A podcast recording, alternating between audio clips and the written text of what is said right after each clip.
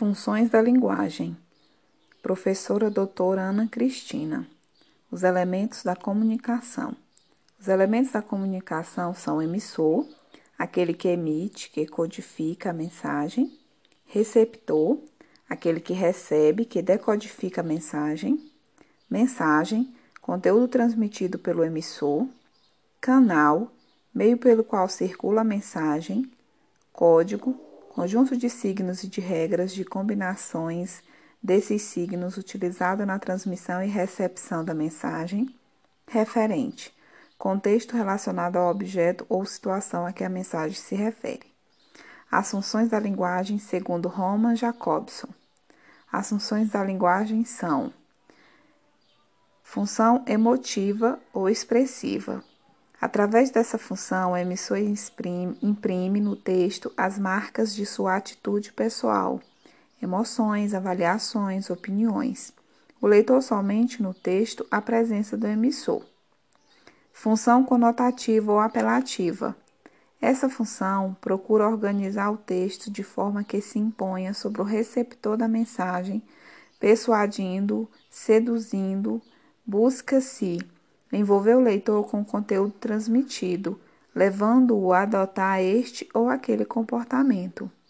Função referencial privilegia o referente da mensagem, buscando transmitir informações objetivas sobre ele. Essa função predomina nos textos de caráter científico e jornalístico. Função fática. A palavra fático significa ruído, rumor, foi utilizado inicialmente para designar certas formas usada para chamar a atenção. Essa função ocorre quando a mensagem se orienta sobre o canal de comunicação ou contato, buscando verificar e fortalecer sua eficiência. Função metalinguística, quanto quando a linguagem se volta sobre si mesma, transforma-se em seu próprio referente. Função poética, quando a mensagem é elaborada de forma inovadora e imprevista, utilizando combinações sonoras ou rítmicas, jogos de imagem ou de ideias. Essa função é capaz de despertar no leitor prazer estético e surpresa. É explorada no, na poesia e em textos publicitários. Observação sobre essas funções. Essas funções não são exploradas isoladamente, ocorre a superposição de várias delas. Há, no entanto, aquela que se sobressai, identificando a finalidade principal do texto.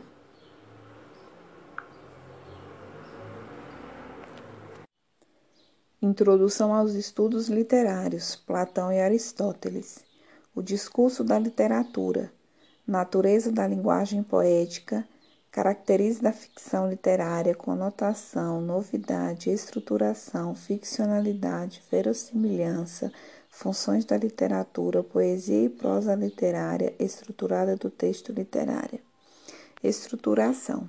O texto literário tem a seguinte estrutura: função estética, plurissignificação, vários planos de leitura, linguagem desautomatizada, conotação, metáfora, metonímia, novos sentidos, relevância no plano de expressão e conteúdo, intangibilidade, não pode ser resumido ou parafraseado. Por exemplo, de te, exemplos de textos literários são os contos, as lendas, poesia, textos não literários. Tem a função utilitária, significação unívoca, linguagem automatizada convencional, denotação sentido literal das palavras e expressões, relevância do plano de conteúdo, tangibilidade, pode ser resumido ou parafraseado. Por exemplo, as receitas, as bulas de remédio, etc. Ficcionalidade Ficcionalidade, mimesis ou mimesis, significado, significa imitação ou representação em grego. Catarcase é uma palavra utilizada em diversos contextos, como a tragédia, a medicina ou a psicanálise, que significa purificação, evacuação ou purgação. Segundo Aristóteles, a catarcase, catarse refere-se à purificação das almas por meio de uma descarga emocional provocada por um drama. Verossimilhança. A verossimilhança, o termo designa a ideia de que aquilo que é narrado se assemelha à realidade. Possui semelhança com a nossa realidade, com o nosso dia a dia. É a impressão da verdade que a ficção consegue provocar no leitor Muitos filmes, novelas, livros são exemplos de verossimilhança, pois apresentam os fatos semelhantes ao que acontece na realidade vivida. Há milênios, Aristóteles afirmava: é melhor o verossímil que convença a verdade que não convença. De fato, a verossimilhança não é igual à verdade, mas também não é igual à mentira. A verossimilhança se assemelha à verdade, mas se confunde com ela, representando antes a vontade da verdade do que a verdade mesma. Quando falamos em transfiguração do real, fazemos referência a um mundo imaginário, a algo criado pelo próprio artista. No entanto, não é porque a história não é verdadeira que ela não deve, não deve possuir uma lógica, uma equivalência com a verdade. Verossimilhança provém do latim cujo sentido se atém a provável, ou seja, a narrativa precisa ser constituída de um universo possível, no intuito de provocar no leitor a sensação de que algo pode realmente existir, acontecer. Assim, os fatos não precisam corresponder de forma exata ao universo exterior, mas necessariamente precisam ser verossímil, semelhantes à realidade com base nesse aspecto Podemos afirmar que a ficção, de uma forma geral, apresenta dois aspectos básicos, sendo este: a verossimilhança externa, que trata-se daquilo que é aceito pelo senso comum, tido como possível, provável, e a verossimilhança interna, caracteriza-se pela coerência narrativa, ou seja, pela sequência temporal dos fatos. Esse, por sua vez, devem suceder temporariamente isto é, uma causa, um fato desencadeia uma consequência, dando origem a novos fatos e assim sucessivamente. Quando essa sucessão, por um motivo ou outro, se torna contraditório, contasta-se que a narrativa adquiriu um aspecto inverossímil. Catarse. A catarse era um dos elementos constitutivos das tragédias clássicas que tinham de conter, entre outros elementos, o ibris, falta, erro, o clímax. Neste contexto, a catarse era meio através do qual uma personagem espiava os seus erros pelos sentimentos que lhe causavam sofrimento, de modo a purificar-se desta maneira, ultrapassar o fracasso e a dor. Mimese, em português, significa imitação. É um outro conceito importado da poética grega o que mais tarde no Renascimento foi também estendido às artes plásticas. O princípio da mimise é de que a poética, a arte, deve ser uma imitação da vida real, ou seja, deveria ser o reflexo da realidade. Por isso é impossível não relacionar o conceito de mimise com o de verossimilhança. Platão compreendia a mimise como um tipo de produtividade que não criava objetos originais, mas apenas cópias que estavam longe da realidade.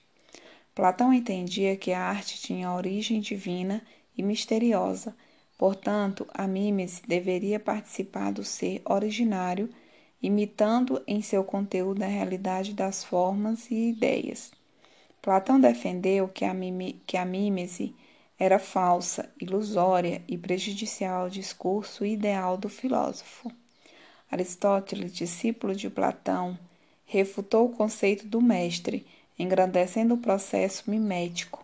A arte é afastada da perfeição, da divindade e não está mais restrita à representação do mundo exterior. Segundo Aristóteles, a mímese passa a ser sustentada pelo conceito de verossimilhança, que garante a autonomia da arte, e essa deve fornecer possível interpretação do real através de ações, pensamentos e palavras. Dessa forma, não é necessário que o objeto seja igual ao original, mas reconhecido por manter sua essência. Por ser a criação artística autônoma em relação às demais atividades humanas e por não ter um conteúdo definido, ela não rejeita as outras funções sociais, mas a engloba. Ela pode exercer a função comunicativa, cognitiva, política, educativa, etc. A polifuncionalidade da arte contrasta com a tendência à unitariedade e à especificidade das outras atividades do homem que empobrece o seu relacionamento com a sociedade. Platão diz: Poesia e prosa literária. Poieses, ato de criar, o fazer artístico. Poesia e prosa, fronteiras fluidas, as características estruturais do poético, quer as que enforcam o discurso, quer que as informam a fábula são comuns à poesia e à prosa literária, e que as distinguem são os maiores ou menores graus de poeticidade. A poesia se distingue da prosa literária pela presença do verso. Verso do latim verso significa retorno, volta para trás, ritmo da repetição, domínio da fantasia. Prosa do latim prosus significa ir para frente, avançar sem limites, ritmo, da continuidade, domínio da ciência e da verdade. Estrutura do texto literário. O texto deriva de textum, palavra latina que significa tecido. Este é o composto pelo entrelaçamento de multiplicidade de fio, conjuntos de palavras aptas a produzirem um sentido, um, um poema, um romance, uma peça teatral, um conto, uma crônica, uma fábula, etc elementos estruturais do texto poético: extrato gráfico, extrato fônico, extrato lexal, extrato sintático, extrato semântico. Os elementos estruturais do texto narrativo são planos da enunciação, que é o narrador, plano do enunciado, que é o nível fabular, história, nível atoral, personagem, nível descritivo, as determinações espaciais e temporais. Elementos estruturais do drama: texto, que é o script, personagens, atores, público, cenografia, sonoplastia e diretor.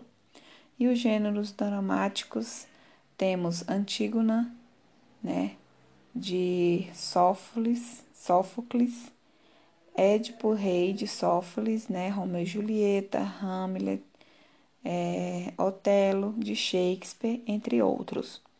Os grandes gêneros literários temos o gênero lírico, hino de hino, ode, elegia, canção, cantiga, soneto, balada, rondô, rondel, etc. Gênero épico narrativo, romance, conto, crônica, mito, lenda, epopeia, novela, autobiografia, epístola, etc. Gênero dramático, tragédia, comédica, comédia, tragicomédia, ópera, farsa, sombras, marionetes, etc aquilo que é narrado